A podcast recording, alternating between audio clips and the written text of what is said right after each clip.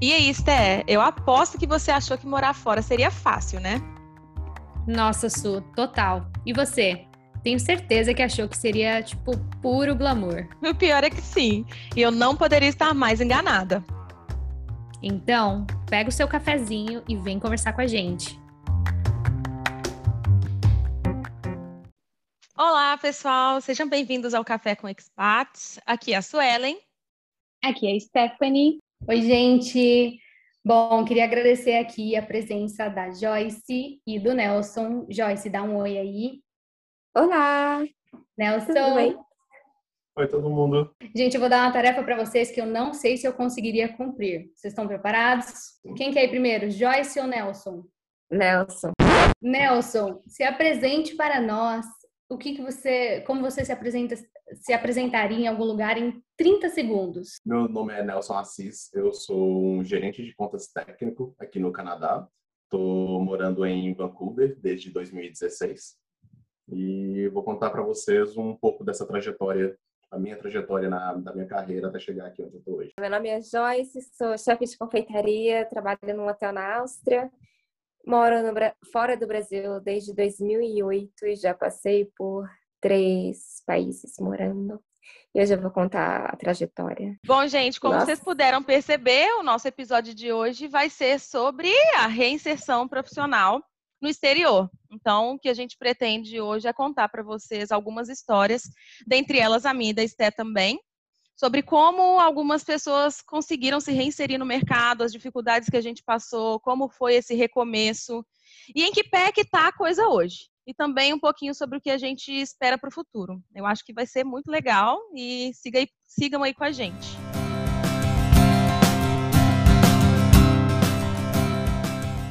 Sté, conta pra gente como foi enfim, como foi tudo, como tá hoje, como que foi recomeçar, como que era no Brasil, como é hoje, e também as suas perspectivas do futuro. A parte que começa da minha história, eu acho que vou começar lá pelos 19 anos, o que dá uma boa passada para trás, né? Quem me conhece. Mas quem me conhece finge que eu sou jovem. Lá para os 19 anos, é, quando eu estava no Brasil, eu só queria fazer um parênteses que eu sempre trabalhei assim, quando eu era muito nova, eu vendia mistanga na escola, tinha um negócio, um business com meus irmãos, que era uma porcaria, porque eles pegavam dinheiro e eu fazia as miçangas. Ou seja, a primeira falha profissional começou lá. E eu sempre vendi alguma coisinha, tal. Meu pai sempre é, fazia a gente trabalhar dentro de casa para fazer alguma coisa, aquele esquema meritocrata, tal. Então a gente sempre trabalhou para fazer alguma coisinha. Então eu sempre tive isso muito dentro de mim, assim, de fazer alguma coisa. Na faculdade vendia chocolate, sempre fiz alguma coisa. E aí, por volta dos 19 anos, eu entrei numa faculdade de musicoterapia. Fiz três meses de musicoterapia. Na época, não era nem licenciada direito a, o curso. E foi um curso que eu completamente odiei. Odiei, odiei, odiei e, e saí dele com uma depressão. De tanto que eu odiei o curso, assim.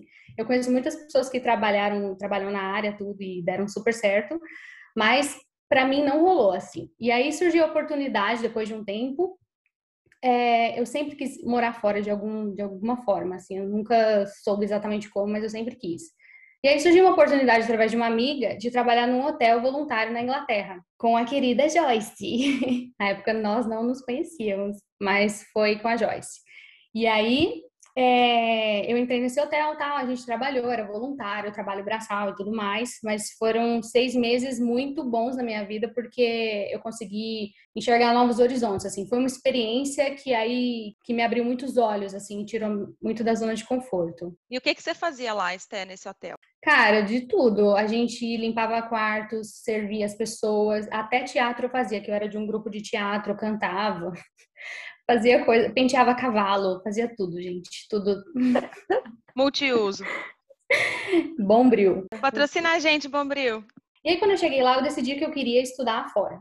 Eu falei, eu quero estudar fora, eu quero estudar fora. Só que não deu certo, não consegui renovar o visto do hotel, eu voltei para o Brasil. Quando chegou no Brasil, eu cheguei até a tentar umas feiras internacionais para procurar cursos e não rolou para mim. Aí eu me descobri na, na profissão de relações internacionais. Falei, cara, é o curso da minha vida, tal. Estudei, fiz faculdade em São Paulo mesmo por quatro anos, trabalhando junto também. Eu sempre trabalhei ou na, na fábrica do meu pai, que meu pai é, tem uma empresa de válvulas, E aí eu sempre trabalhei eu com meu pai e quando eu voltei na Inglaterra também, eu comecei a trabalhar como professora de inglês e logo virei coordenadora é, pedagógica dessa escola de inglês que eu trabalhava junto com a faculdade. E aí, nesse meio tempo, eu conheci o Felipe, começamos a namorar e tal. E aí surgiu a oportunidade para ele, dele fazer doutorado fora. Ele é de uma área completamente diferente. E acho que eu já falei isso, que ele fez doutorado fora. E aí ele falou, Esté, vamos, bora. E eu, bora, vamos, tal. E aí eu vim pra cá, pra Holanda para cá não, para lá, para Holanda, que agora estou na Alemanha. E aí fui para Holanda tal, achando que as coisas seriam meio fáceis tal. Falei, vou fazer então um mestrado, já que eu não consegui fazer uma universidade, vou fazer um mestrado lá.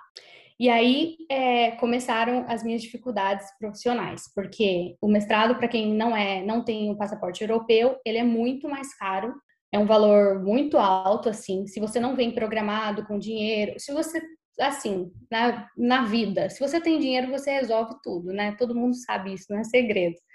Mas se você não tem, você tem que juntar, se programar e de alguma forma fazer acontecer. Passei de 2015, foi quando cheguei na Holanda, até 2018 aplicando para bolsas de mestrado e nenhuma dava certo, assim.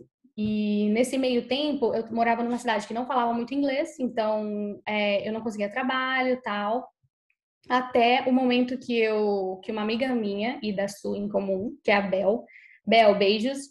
Beijo, Bel. Ela entrou numa empresa de telemarketing e quando eu era muito nova, assim, lá para trás, antes dos 19, eu já tinha trabalhado no telemarketing, eu falava assim, gente, eu nunca mais vou trabalhar com telemarketing, porque quem já trabalhou sabe como é estressante, né? Você ter que lidar com, com os problemas das pessoas, tá? E às vezes elas são tão delicadas, só que não.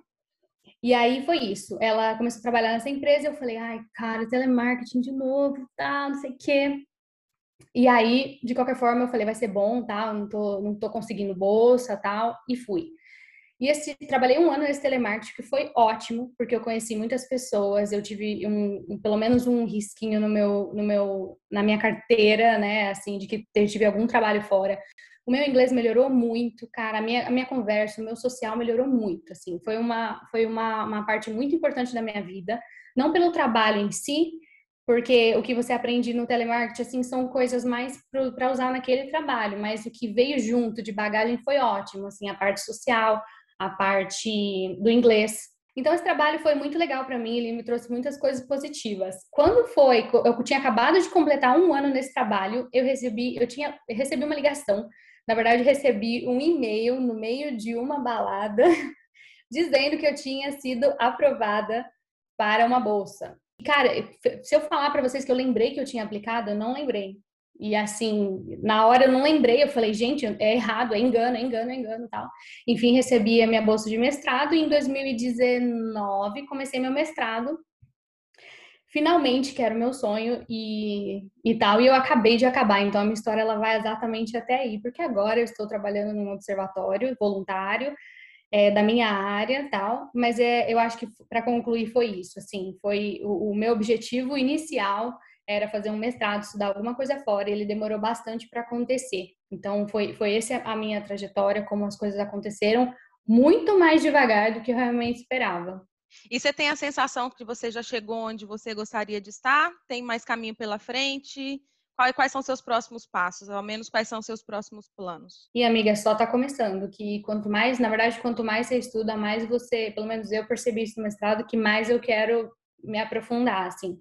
Então, os meus próximos passos, na verdade, é, não vou, não vou falar que eu, que eu não tenho certeza disso aí, mas eu, eu tenho mais próximos passos e com certeza isso não, não é o meu objetivo óbvio, mas foi uma conquista muito grande para mim, porque era algo que eu, que eu sempre quis de muito tempo e ele só que ele foi se realizar muito tarde, assim. Então, os meus próximos passos são longos daqui para frente, mas é, sei lá, vai rolar. Isso é interessante, que é quando quanto mais a gente estuda, mais a gente percebe o que a gente não sabia, né? antes de começar os estudos, a gente não está nem ciente do tanto que não sabe. Isso é o legal Muito. da vida também, né? Imagina se a gente simplesmente chegasse no ponto onde a gente queria chegar e aí e agora. Mas eu acho que foi isso, Suji, assim, dando um resumão, acho que foi isso. Não cheguei no meu objetivo final, mas o mestrado foi uma grande conquista para mim, assim, e, e, eu acho que agora eu, eu me sinto mais em paz, me sinto mais em casa para atingir meus objetivos finais, né? Porque o mestrado, obviamente, é só um pedaço dele, assim. Su, conta pra gente como é que foi a sua história. Eu estava nela em uma parte que esqueci de Você já deu até um spoiler da minha história. Esqueci de comentar, mas vai, conta aí. Bom, no Brasil, eu, eu era advogada, formei e trabalhei os meus dois primeiros anos de formada numa grande empresa de logística. Eu trabalhava com direito regulatório, direito administrativo, ambiental, criminal, civil, basicamente tudo que não era é, tributário e trabalhista. E assim, eu era apaixonada com a empresa, eu era apaixonada com o meu trabalho, mas depois de uns dois anos eu dei uma surtada, assim, cara. Eu achava que tipo, eu estava perdendo muita qualidade de vida e que a vida que eu levava lá não compensava tanto. E eu resolvi é, sair do meu emprego e começar a estudar para concurso. Passei um ano estudando para concurso e aconteceu mais ou menos o mesmo que aconteceu com você. Conheci o meu marido, e ele teve a oportunidade de fazer o doutorado aqui na Holanda. Eu acho que a gente, a gente pegou carona, mas na verdade os nossos sonhos se realizou de algum jeito, né, Su? Só pegou carona na, na, na oportunidade alheia ali. Tá é, ótimo. É engraçado. E, e, eu também sei que a gente tem um papel muito importante no fato deles terem decidido se mudar, né? Talvez eles não teriam. Com certeza. Do, não, talvez não teriam vindo sem a gente, por não ser o maior sonho da vida deles. O Lineker ele já queria já fazer doutorado fora, mas assim eu acho que era menos sonho do que era para mim morar fora, mas a gente trouxe tranquilidade também nesse, nessa mudança, né? Então, eu acho que a gente também teve um papel importante. Bom, mas aí eu cheguei no, na, na Holanda e o meu plano inicial era continuar estudando para concurso no Brasil. Porque tanto que eu falei com ele, ah, eu vou, é, profissão para mim é uma coisa muito importante, é parte de quem eu sou, sabe? Eu não, não sei quem eu sou sem trabalhar, sem ter a minha grana, sem ter a minha perspectiva e ter a minha própria vida assim profissionalmente e o que eu considero sucesso profissional. Mas, como eu estou estudando para concurso no Brasil, quem estuda para concurso no Brasil estuda na Holanda também, eu achava que, assim, plano super daria certo, né? Eu estudava dentro de uma biblioteca, eu só estaria mudando o CEP, o CEP de onde eu estava é, estudando. Acontece que não deu. a realidade foi muito diferente, porque, cara, é muito difícil você viver num país fazendo planos para outro, sabe? Então, eu estava morando na Holanda, seguindo o calendário do Brasil, morando na Holanda, olhando é, calendário de provas do, do, Brasil e quando seriam as provas e tudo. E aí começou a surgir também a dúvida de se eu ia voltar ou não, porque eu, tá, beleza, eu faço uma prova no Brasil, eu passo num concurso lá. Eu já nem sei mais se eu quero voltar agora. Então eu falei, cara, não tá dando, não dá para. Eu, eu continuei estudando para concurso talvez uns três, quatro meses só. Foi muito breve, assim, para eu perceber que aquilo não era para mim mais, que eu resolvi mudar para Holanda, eu tinha que me virar por aqui mesmo. E começou a minha procura por emprego. E foi muito difícil, muito difícil, muito desgastante. É, de, e eu acho que para mim teve o. Para mim e para vocês, Té, não sei se também, talvez para Joyce, o fato da gente estar tá em um país que sequer fala o idioma que é o nosso segundo idioma, porque assim, Aqui na Holanda, o idioma é o holandês, meu idioma nativo é o português. Eu me enrolava assim com o inglês, então tinha um gap de comunicação gigantesco, sabe? Que eu falava, cara, como que eu vou me, me conseguir me inserir profissionalmente nesse lugar? Quanto tempo você está na Holanda já, Sueli? Eu cheguei aqui em 2017. Então vai fazer quatro anos agora em outubro. Ah, ok. É. Pouquinho. É, não, não é amor. Eu sou muito ansiosa, muito desesperada. Eu, eu, eu, sou aquela pessoa que sempre tem a sensação de estar atrasada, sabe? Quando eu resolvi procurar um emprego aqui, eu comecei a tirar para todos os lados. Eu procurava coisas mais ou menos na minha área, mas eu já sabia que não ia dar muito certo, porque eu não era da área de direito internacional. E eu não falava Dutch. E eu não tinha um mestrado aqui na Holanda que me qualificasse para trabalhar. Eu sabia que não ia dar certo. Então, eu comecei a me aplicar para absolutamente todas as outras vagas possíveis e imagináveis. Inclusive tecnologia, que eu me lembro. É, verdade, verdade. Teve uma época que eu comecei a estudar, inclusive, é, programação. Para vocês terem ideia de como eu, assim, eu queria me ajustar profissionalmente. E, tipo, não, não interessava com o quê, entendeu? Eu queria recomeçar e não interessava com o quê. Eu só precisava, de fato, de um recomeço. Menina, ninguém vai deixar você terminar a sua história, mas eu, eu, eu tô lembrando aqui que eu fiz, a, eu fiz aula de código Morse. Ah, pra quê? Você vai perguntar, pra quê? Não sei também, mas a, a inutilidade do ser humano era tão grande que eu fiz curso de código Morse.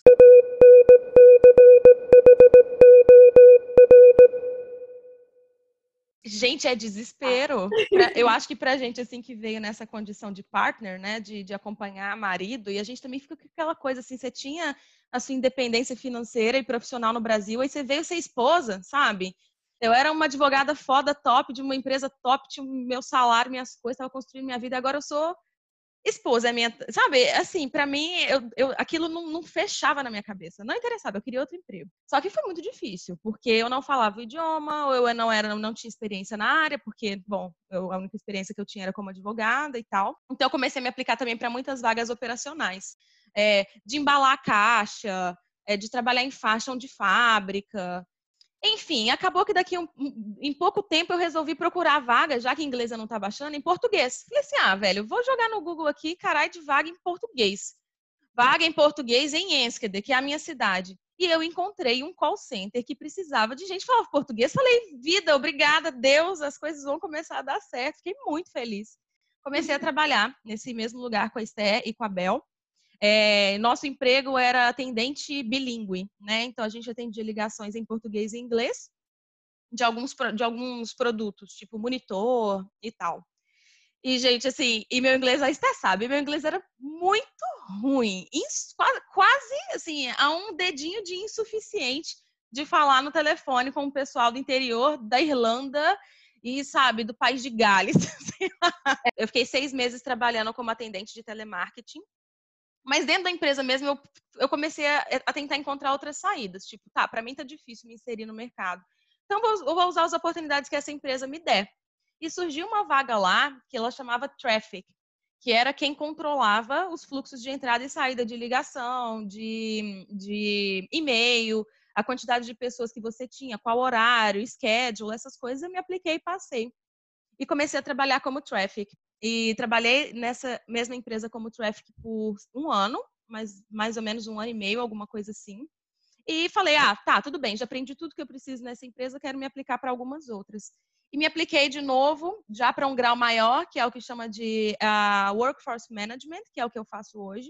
Hoje eu trabalho no Banco Santander da Holanda. Eu coordeno o trabalho de aproximadamente 100 pessoas. E a minha função, ela consiste basicamente em cuidar do equilíbrio entre o fluxo de trabalho e as horas de trabalho disponíveis para que a operação seja é, eficiente e ao mesmo tempo mais barata possível, né? Redução de, de custo para a empresa. Eu trabalho na parte de cálculo, de análise estratégica de dados, de planejamento, de curto, médio e longo prazo. Então, assim, completamente diferente do rolê da advocacia, né? E eu comecei a trabalhar com essa análise de dados e vou falar com vocês uma coisa, eu me sinto muito feliz hoje, mais feliz profissionalmente hoje do que eu já fui como advogada. Então é uma coisa muito interessante, assim, eu sinto que eu estou no meu lugar e hoje eu encontrei o equilíbrio entre qualidade de vida e, e, e sucesso profissional. É o que eu sinto, assim. Eu talvez não seja a pessoa mais bem sucedida do mundo, mas eu encontrei aquele, aquele é, equilíbrio que eu procurava no Brasil quando eu pedi demissão daquele primeiro emprego. E isso é muito legal, assim, exigiu muita resiliência. É, meu emprego hoje, a maior dificuldade que eu tenho é que muitas pessoas da minha equipe não falam inglês e eu não falo holandês. E eu tenho que coordenar o trabalho dessas pessoas, então a comunicação é uma coisa completamente complicada mas eu sinto que eu estou aprendendo cada dia mais e que eu me reencontrei, assim, profissionalmente. Eu me sinto realmente muito feliz hoje. Você acha que você chegou aonde você gostaria, apesar de você estar feliz e ter sido algo diferente do que você fazia no Brasil? Você chegou no seu. Você sente que você ficaria, faria carreira, por exemplo, nessa empresa? Com certeza. Com certeza. Hum, eu não legal. acho que eu cheguei no último grau da escada que eu quero subir, entendeu? Então eu vejo para mim um crescimento vertical. Eu quero ser sentar no lugar do meu chefe daqui a alguns poucos anos. Então eu ainda tenho muitas ambições profissionais. Mas eu acho sim que eu encontrei a minha carreira, eu acho que eu encontrei o meu lugar e sim, me sinto muito, muito satisfeita profissionalmente hoje. Você acha que você se sente mais realizada fazendo o seu trabalho hoje, também pela cultura que a empresa tem, que te oferece? Porque o que eu sinto aqui, ou pelo menos as diferenças de Espanha e Áustria, é que aqui a qualidade de vida que a própria empresa me oferece é incrivelmente melhor. Empresa não muito, porque o Santander é uma empresa espanhola E eles têm muito aquela filosofia espanhola, que você conhece, né? Assim, cara, uma galera bem doida da cabeça. Workaholic, tipo, nossa, pressão. Eu recebi e-mail do meu chefe, do meu diretor, três horas da manhã. Só que, assim, em, em nome de empresa, não. Em nome de Holanda, sim. Porque eu vejo que, tipo assim, apesar da empresa sempre tentar um passo a mais, a Holanda puxa isso para baixo. A Holanda é um país que, cara, qualidade de vida é prioridade um para essa galera aqui. Tanto que eles são assim, se trabalha de 9 a 5, é de 9 a 5. Ninguém faz um minuto uhum. extra. Uhum. E não importa se o pau esteja quebrando, se o mundo esteja acabando. Eles são pagos por oito horas, eles trabalham oito horas, eles vão para casa. Porque para eles o jantar às cinco e meia com a família é sagrado. Então eu acho que assim, o Santander não. O Santander tem bastante cultura espanhola. Mas mesmo o Santander foi forçado a se adaptar à cultura holandesa. Então, assim, sinto. Sinto que muito dessa satisfação profissional que eu tenho hoje é em nome do que essa cultura de, de, de bem-estar social oferece. Isso de verdade.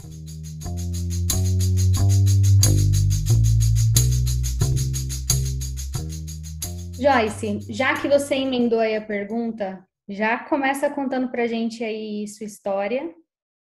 Saí do Brasil com a Stephanie, e aí eu saí, eu fiquei no hotel por dois anos, quando eu tive uma oportunidade pequena de entrar na cozinha, que já era meu sonho. Eu já entrei, já acho que estava com uns três meses no hotel. Aí eu já fui para a cozinha. Eu tentei fazer um curso de inglês. No primeiro ano não deu certo. Mas aí para o segundo ano eu já fiz um curso de inglês em Norwich, que era a cidade vizinha. E aí eu queria um terceiro ano, mas eu não queria um terceiro ano no hotel. E aí meu pai falou: ou você vai para casa da tia na Espanha, ou você volta para casa. Então eu fui para Espanha. Foi assim, ou Espanha ou Brasil. Eu falei assim, não, tô, tô bem aqui. Aí eu fui para Espanha, fiquei lá por alguns anos. Aí em 2013, uh, ah, meu pai já tinha falecido. Eu falei assim, já chega de Europa. Eu tenho que viver essa dor com a minha família. Eu tenho que saber o que está acontecendo comigo, meus sentimentos. Voltei para casa no Brasil. Já tinha um curso em Madrid. Eu fiz Cordon Bleu Madrid Aí, com muito esforço, fiz o primeiro. Aí, quando eu voltei para o Brasil, já não queriam me contratar, porque falavam que meu currículo era muito caro. Dei uma sofrida no Brasil, queria ir na cozinha, não sabia se eu começava a minha confeitaria, o que, que eu fazia. Não deu certo. Mas arranjei um namorado que virou noivo. E aí eu falei, deixa. E antes de ir para os Estados Unidos, o que, que eu falei? Deixa eu ter um diploma, porque Estados Unidos tudo é nome, tudo é diploma e tal. Consegui um trabalho na Espanha, Aí eu decidi voltar a estudar na Espanha. E aí eu terminei o noivado, fiquei com a dívida da Espanha, porque eu precisava agora entrar no curso. Aí não foi a melhor decisão no momento, eu acho. Mas eu fui para Espanha, fui para Donosti, que chama São Sebastião. É uma cidade linda, maravilhosa. Saí da escola, eu fiz um estágio na França, chama Restaurante Mirasur.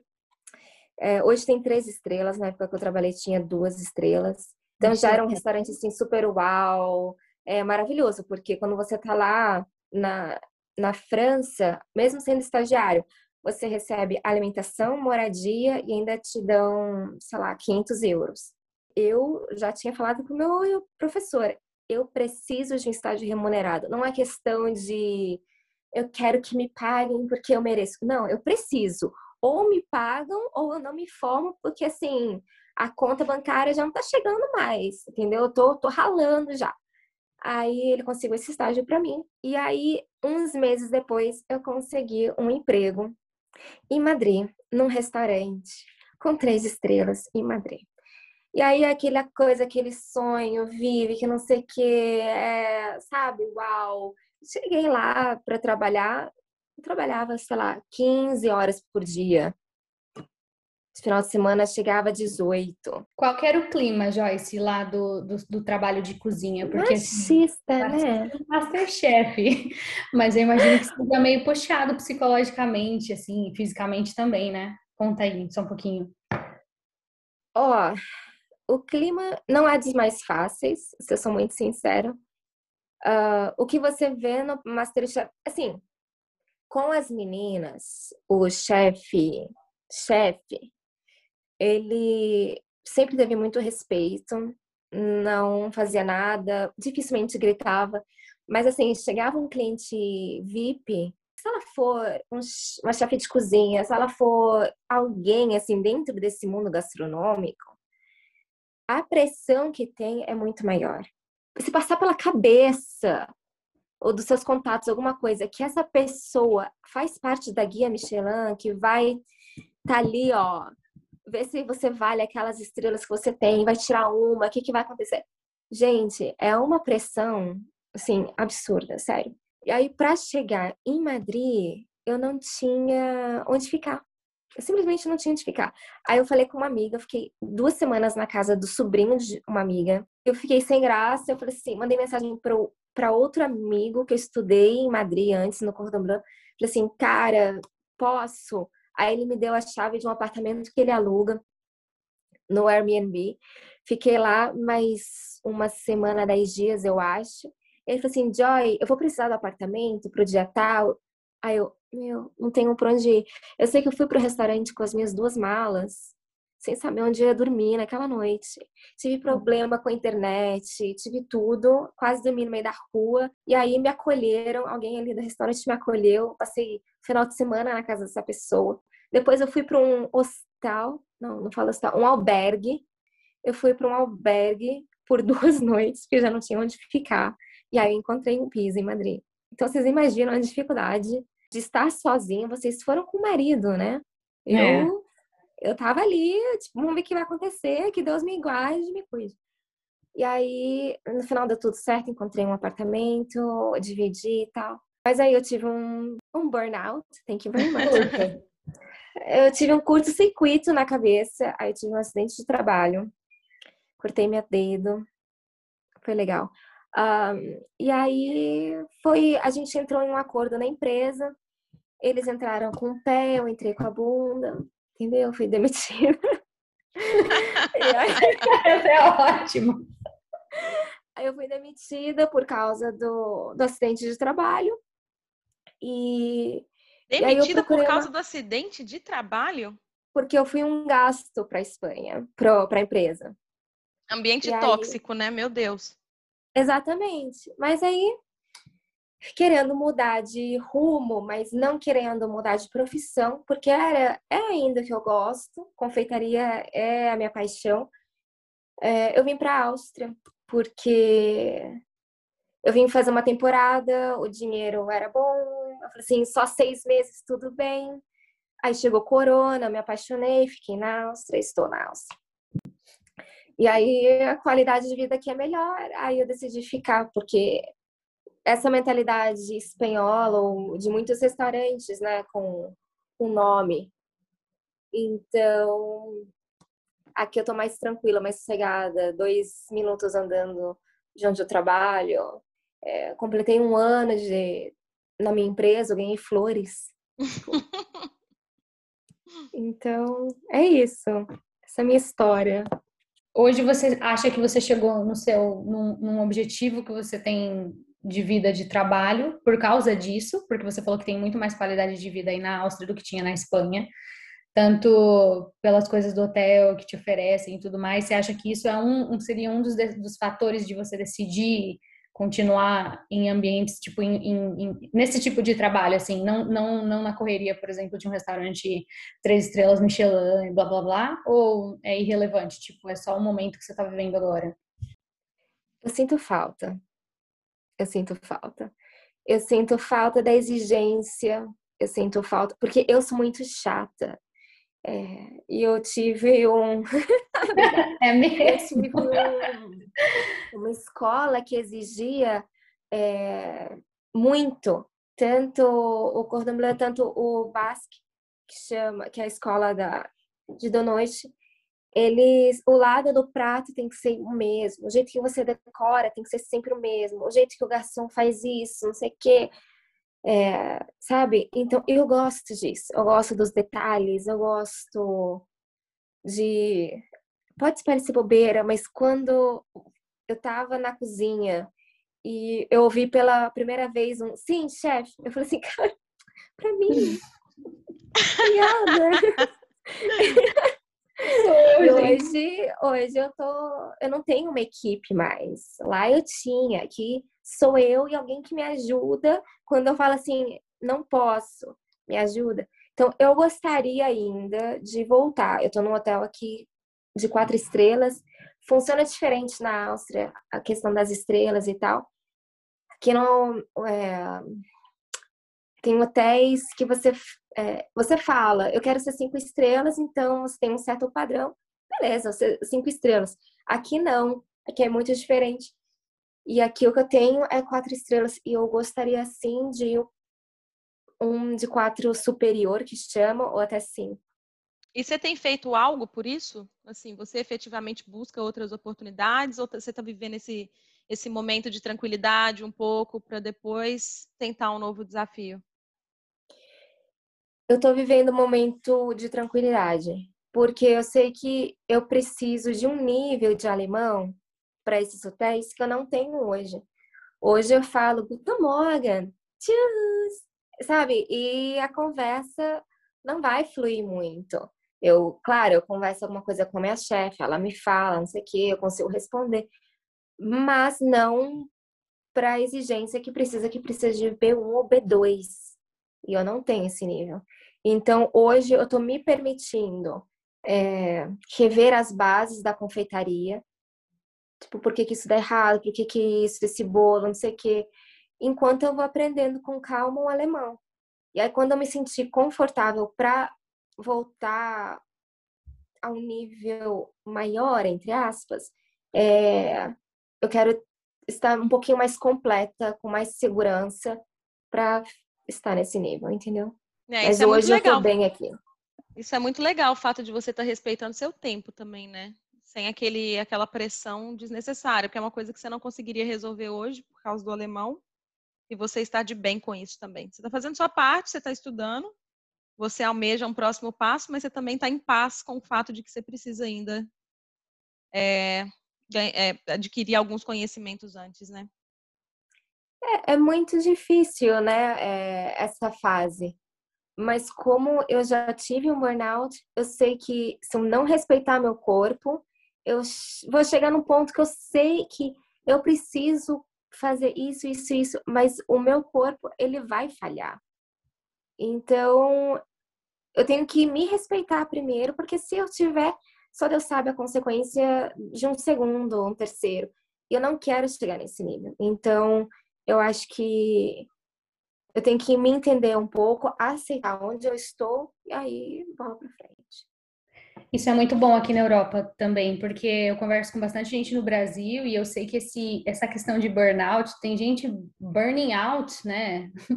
O tempo inteiro no Brasil, assim, eu lembro até um último trabalho que eu tive que eu até desmaiei no trem e meu chefe reclamou que eu não avisei ele, eu avisei só o RH. Então, eu acho que é legal isso da Europa, que eles reconhecem muito essa parte psicológica que é totalmente relevante e importante para você executar um, um, trabalho de qualidade é, e, e, manter sua saúde mental, né, saúde física também. E eu acho que o Brasil está um pezinho para trás nisso, assim, ainda, né? Eu acho que está melhorando, mas eu acho que ele ainda está um, um, um pezinho para trás. Fala, Su. Só para dar uma, uma explicada, assim, para quem não entendeu muito bem o termo burnout, quando a gente fala burnout, é o que no Brasil faria, é, significaria estafa, sabe? Algo assim, quando você chega num nível de estresse e cansaço que afeta diretamente a sua saúde. Então, é isso que a gente quer dizer por burnout. Isso aí. Nelson, chegou a vez do Mr. M, do Senhor Misterioso. Eu não vou dar spoiler dessa história porque eu não sei, então conta aí. É, então, diferente de vocês, eu não fui para a Europa, eu estou no Canadá. Eu sempre tive esse sonho de morar fora, desde que eu me lembro por gente, uh, pelos motivos errados. Na época, eu achava o máximo, tanto que os carros legais eram baratos nos Estados Unidos e tecnologia, videogame, então isso sempre me deu vontade de morar fora. E mas eu nunca fiz nada por isso. Eu até eu ter 19 anos quando eu estava trabalhando no Brasil. Eu trabalho com tecnologia. Uh, eu comecei a olhar alguns, algumas opções de imigração, como que eu poderia vir para o Canadá. Eu sabia que o Canadá tinha alguns programas de imigração que seriam mais fáceis. É, mas eu nunca realmente tomei a decisão de, de me aplicar para um, um programa de migração, para um college, para nada. Até um dia que eu tentei fazer uma mudança de emprego no Brasil. Teve uma má comunicação entre a empresa que eu estava e a empresa que eu estava indo. Elas tinham um, um contrato de que a nova empresa não poderia me contratar. E a empresa que estava me contratando não sabia disso, a pessoa responsável pela contratação não sabia disso. E acabou que eu fiquei desempregado no Brasil. Eu tinha acabado de me formar na faculdade e pensei que essa seria a melhor hora para arriscar alguma coisa. Sempre tive o suporte dos meus pais, então eu sabia que eu podia uh, dar esse passo e se as coisas não dessem certo, eu poderia voltar para casa e morar com eles de novo. E isso não seria um problema, isso me ajudou muito. E então eu tomei essa decisão, comprei um curso aqui no Canadá de Advanced Business Management, uh, gerenciamento de negócios avançado, que só é chique no nome. Era um curso bem fraquinho e o único intuito dele era conseguir o visto de trabalho. O benefício que eu mais queria, uh, e eu apliquei para esse college pensando nisso, é o que eles chamam de permissão de trabalho para pós-graduados, PGWP. Quando eu cheguei aqui, eles mudaram essa regra e os colleges privados eles não poderiam oferecer isso mais. E quando você está aqui fazendo esse curso em período integral, o governo te autoriza a trabalhar por 20 horas por semana, meio horário.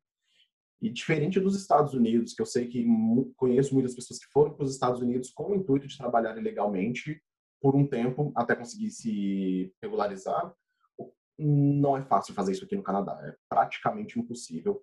São pouquíssimas indústrias que aceitam trabalhadores irregulares.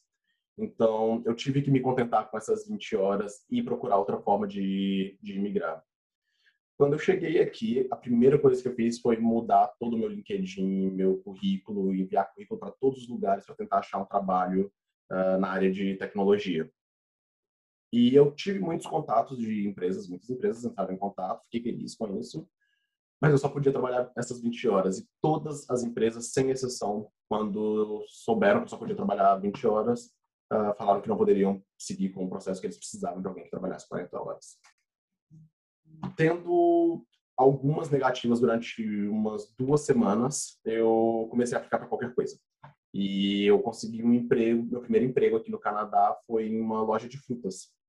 Eu trabalhava com o estoque, repondo o estoque, uh, colocando as frutas, fazendo o display dessas frutas uh, de forma que fosse mais atrativa para os clientes, Uh, naturalmente não era uma coisa que eu gostaria de estar tá fazendo. Eu trabalhava muito com a limpeza da loja, mas foi o que eu tive que fazer durante esse período onde eu só podia trabalhar por 20 horas. Para compartilhar um pouco da história com, com a Joyce, eu também apliquei para restaurantes. Restaurantes aqui, eles, para quem trabalha tanto como assistente de cozinha, como quem trabalha com servindo as pessoas, é, tem a vantagem de que você recebe gorjeta. E as gorjetas aqui costumam ser bem boas. Porém, eu só consegui um restaurante que me chamou para trabalhar com eles. Eles me chamaram para fazer um teste primeiro. E nesse teste de algumas horas, trabalhando com eles, umas quatro horas, eu também tive um acidente. Cortei meu dedo. Uh, caiu bastante sangue no, meu no, Deus. nas coisas que eu estava preparando. Na e... sopa. Não, no caso era uma salada. Temperinho. Mas era, era, era, um grande volume de salada. E depois disso, eles não me ligaram para voltar para trabalhar lá. Eu não tenho certeza do motivo, mas suspeito que tem a ver com, com o acidente também. Nelson, é só uma perguntinha, né? Porque eu, eu, trabalhei um tempo com isso também, e a Joyce e, e, a Su também, meio fora da área. Em algum momento você se sentiu tipo, meu, será que sei lá, vou fazer isso pro resto da minha vida. Em algum momento, você estava motivado quando você estava nesses lugares, assim? Ou você estava bad vibes, assim, tipo, ai, mano, tô fazendo um negócio nada a ver, assim? Eu estava completamente bad vibes durante todo o tempo até eu conseguir meu primeiro emprego na área de tecnologia. Eu estava completamente desmotivado e eu só continuei para provar para mim mesmo que eu conseguiria. É, em questão profissional, eu praticamente já tinha jogado toalha desde o segundo dia que eu cheguei aqui. Eu ainda não tinha começado a trabalhar, eu, minhas aulas nem tinham começado. Uh, minhas primeiras semanas aqui, eu estava morando numa casa de uma família que eu paguei enquanto eu estava no Brasil para passar meu primeiro mês. E eu já chegava em casa e ficava sentado na cama pensando, para que que eu vim? Eu perguntei isso só porque às vezes a galera ouve as histórias assim, tipo, bem-sucedidas, pá, mas assim, tem umas, né, a gente passa às vezes por uns momentos estressantes assim que dá vontade de largar tudo, né, igual você falou. É. A gente passa por muito perrengue, né? E eu acho assim que pelo, do que a gente já ouviu do, do Nelson e de nós três, é quase uma regra, a não ser quando você já é contratado pela empresa no Brasil, né? Para executar é. um trabalho fora, que aí é diferente, você já vem na sua área e tudo. É o recomeço, cara. É também uma lição, é, ao menos para mim, foi uma lição de humildade gigantesca. De tipo, uhum. a gente tem, se tiver que recomeçar, a gente recomeça, se tiver que refazer, a gente refaz. E vamos que vamos. Também e dá muito orgulho também, no fim das contas, quando as coisas dão certo, né? Isso, eu tenho muito orgulho de ter conseguido passar por, esse, por essas etapas. Uh, só para ilustrar, quando eu vim para cá, e igual eu falei, eu sempre tive todo o suporte dos meus pais, mas eu não queria usar. E foi uma decisão só minha, eu não tinha um bom motivo para isso, mas eu queria provar para mim mesmo que eu conseguia. Então, com o dinheiro que eu tinha no Brasil, na época o dólar estava bem mais barato, uh, eu consegui pagar um mês de, de moradia nessa casa de família, o meu curso e vir com mil dólares no bolso. Isso era o suficiente, com o aluguel já pago daquele mês, era o suficiente para mais meio aluguel e umas três semanas de alimentação. Caramba. Então, eu precisava arrumar um emprego e qualquer emprego serviria. E hoje eu estou morando em Vancouver e Vancouver é uma cidade muito cara, especialmente no sentido de, de moradia. Alimentação, transporte, essas outras coisas é meio padrão na América do Norte, mas moradia aqui é extremamente caro. Com o que eu estava recebendo nesse, nesse mercado de frutas, eu recebia o salário mínimo, que é pago por hora, e trabalhando apenas 20 horas, então eu recebia meio salário mínimo. Eu comecei a morar em um apartamento dividido. Eu morava na cozinha, eu dormia na cozinha, e eu dividia um apartamento pequeno com outras quatro pessoas. Não era o melhor ambiente para você estudar, para você ter um bom descanso, era barulhento, mas era o que dava para fazer. Mas até por esses desconfortos, eu, eu usei eles como um pouco de motivação e eu preciso melhorar. Eu precisava sair daquilo, porque eu já não conseguia dormir bem, a alimentação não era boa, porque eu tinha que reduzir muito, foi até bom para minha dieta nesse caso. Então, eu consegui terminar o curso, a parte que eu tinha que ir para a escola, porque esse curso ele era, ele fazia parte, ele tinha duas etapas, a parte de aulas presenciais e depois uma parte que seria similar a um estágio. Então, que é nesse estágio do que eu poderia trabalhar o tempo integral. Então eu tentei acabar o mais rápido possível a parte das aulas, pegando mais matérias. E quando eu entrei na parte do estágio que eu podia começar a trabalhar horário integral, imediatamente eu comecei a receber outras ofertas de trabalho que eram mais interessantes na questão financeira, não ainda na minha área. E eu trabalhei então por três dias vendendo cartão de crédito dentro do mercado, uh, bem semelhante ao que fazem lojas de roupa no Brasil, eu acho. Cartão Renner. Exato, isso. Então, eu fiquei três dias nesse lugar. Depois, eu comecei a trabalhar por mais três dias uh, mostrando produtos dentro dos mercados. Uh, aqui a gente tem um mercado que chama Costco que vende tudo em grande quantidade. Então eles têm uma pessoa que fica dentro do mercado, não agora durante o Covid, uh, te dando amostras dos produtos. Porque muita gente tem receio de comprar as coisas em grande quantidade e não gostar do produto. Então, ter essa oportunidade de experimentar é, é muito boa. Então, eu trabalhei por três dias nisso, recebi uma outra proposta e fui trabalhar com quem hoje é um amigo meu, numa empresa de tecnologia que trabalha com data center. Eu fiquei nessa empresa por exato 20 dias, porque eu recebi uma proposta da Microsoft. Não era um cargo muito interessante, mas eu ainda estava naquela luta para conseguir o visto, sem saber se eu ia conseguir ficar aqui no Canadá ou não. E eu achei que se tudo desse errado e eu tivesse que voltar para o Brasil, eu tendo Microsoft no meu currículo seria mais vantagem do que o salário maior dessa outra empresa e o cargo melhor dessa outra empresa. Então eu decidi por ir para a Microsoft e ficar só 20 dias naquela empresa.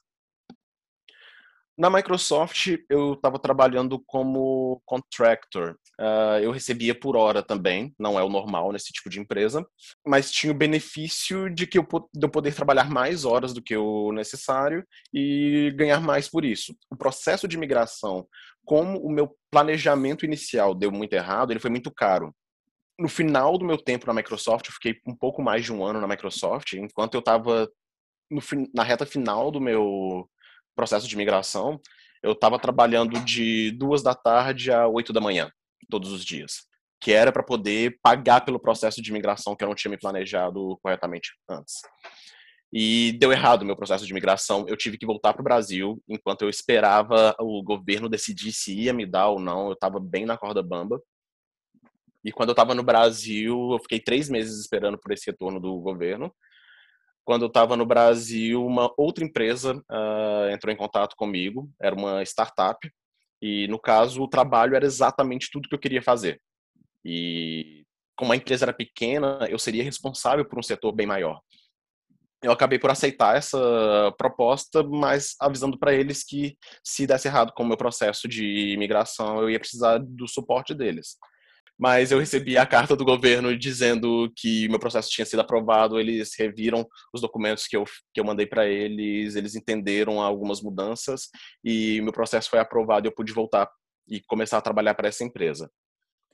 Essa empresa foi um grande desafio para mim, porque eles tinham muitas tecnologias que eu não conhecia, então foi excelente para o meu crescimento profissional.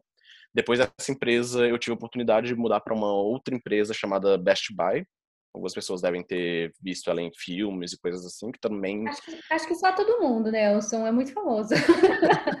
muito é, antigo. É, é porque ela só tem na América do Norte, então eu não sei se todo mundo que está ouvindo vai conhecer. Mas ela seria tipo uma fast shop do Brasil. E fiquei lá nessa empresa por um pouco mais de um ano também. Mas desde o Brasil, quando eu trabalhava nessa empresa que era parceira da IBM, eu tinha um sonho de trabalhar sendo gerente de conta técnico uh, de uma empresa que trabalhasse com cloud. E ano passado, durante a pandemia, eu resolvi tentar. Eu sabia que ia ser um desafio, que o processo não seria fácil, mas eu resolvi tentar aplicar para essa vaga e apliquei para trabalhar na Amazon, no, dentro da Amazon Web Services, como um gerente de contas técnico. E passei. Estou trabalhando lá desde maio de 2020. Muito feliz com com o achievement. Eu acho que você já deu spoiler que quando você levantou um pouquinho eu vi a camiseta. Aí eu falei, ah, ele passou. escrito Amazon. Ele tá vestindo uma camiseta, gente, com escrito Amazon. Ele levantou um pouquinho, viu o spoiler. Eu falei, ah, rolou então.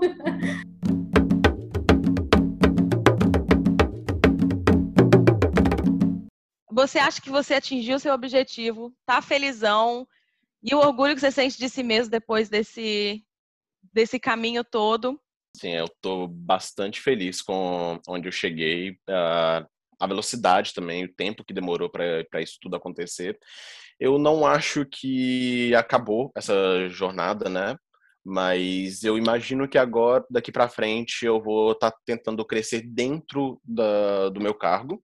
Uh, talvez até em outras empresas, outros cloud providers, outras empresas de nuvem mas como profissão, eu acho que é, é onde eu me encaixo bem, é o que eu gosto de fazer.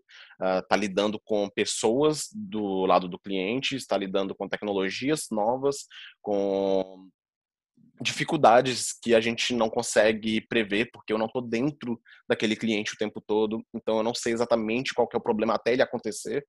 Então, eu acho tudo isso muito interessante, motivador. É, tô, tô bem feliz com, com isso. Ah, é muito legal.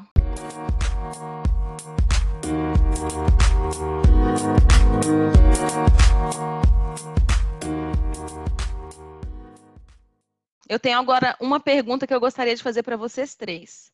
Primeiro, Esther, valeu a pena tudo isso? Todo esse percalço, todo esse recomeço, voltar da estaca zero, valeu a pena? Cara, valeu, né? Aquela respirada. Valeu, valeu a pena sim. mas eu nunca vou saber como seria o cenário B, né? Tipo, eu nunca saberia como seria se, se eu tivesse ficado no Brasil ou se eu não tivesse vindo a primeira vez. Eu acho que, que as experiências que eu ganhei aqui na Europa, é, ou em qualquer lugar que eu tivesse ido, na real, eu acho que as experiências que eu ganhei saindo da minha zona de conforto, que Brasil, certo modo, nesse sentido, ficou, era uma zona de conforto, eu acho que elas trouxeram coisas que eu não conseguiria ter de nenhuma outra forma. Então, sim, sim, valeu a pena. É...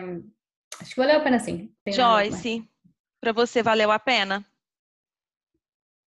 Valeu. Eu não conseguia. Até hoje, eu não consigo imaginar minha vida no Brasil. Assim.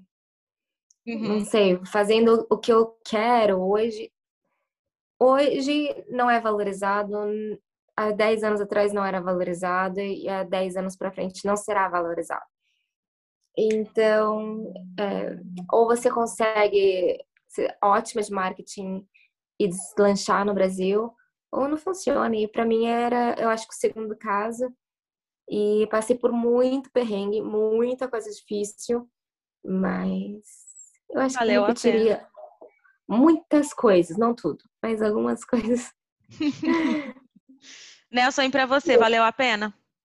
Absolutamente. Eu teria feito algumas coisas diferentes, me planejado melhor, o processo teria sido menos doloroso, mas não deixaria de fazer, mesmo sabendo uh, de tudo que eu sei agora, eu não teria deixado de fazer. E eu acho que, inclusive, os desafios, as partes ruins do processo também foram importantes, porque se eu tivesse no Brasil ou numa área um pouco mais confortável, eu provavelmente não teria me dedicado tanto, me esforçado tanto, ido aquela, aquele quilômetro extra para ter chegado onde, onde a gente está agora. Então, eu acho que valeu muito a pena. Gente, para mim valeu a pena. Para mim valeu muito a pena. Eu estou realmente muito feliz é, com o lugar que eu cheguei agora. Mas, bom, dito isto, que valeu a pena e que eu teria feito tudo de novo, e que, bom, eu passaria por todo o recomeço e todo o grau 1 de novo da escada. Eu sou um pouco menos segura do que a Joyce no que diz respeito a uma volta para o Brasil. Porque, assim, em toda essa balança aí de vida pessoal, profissional, pessoal, profissional, profissional para mim aqui, assim, tá impagável, sabe? Assim, a minha satisfação é, é, que eu tenho hoje no trabalho é gigante e a qualidade de vida que eu tenho consigo ter aqui também é gigante. Mas eu não sou a pessoa que ainda bateu o martelo sobre ficar ou voltar. Então, valeu a pena. Mas vamos ver o que, que vem pela frente.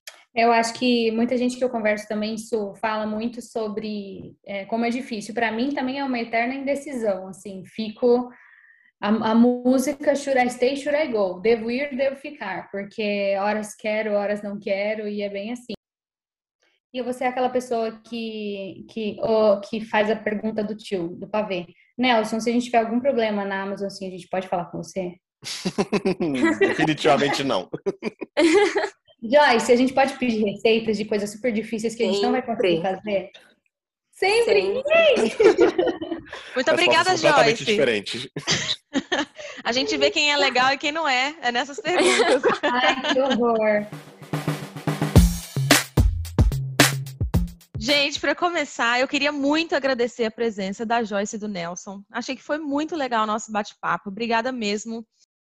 Gente, muito obrigada. Foi muito legal estar com vocês aqui. E o pessoal que está tá escutando a gente, muito obrigada por ter escutado. Espero que vocês tenham gostado. E é isso, gente. Eu que agradeço o convite. Foi muito bom estar aqui hoje. Obrigada, gente. Foi um prazer. Tchau, gente. Tchau.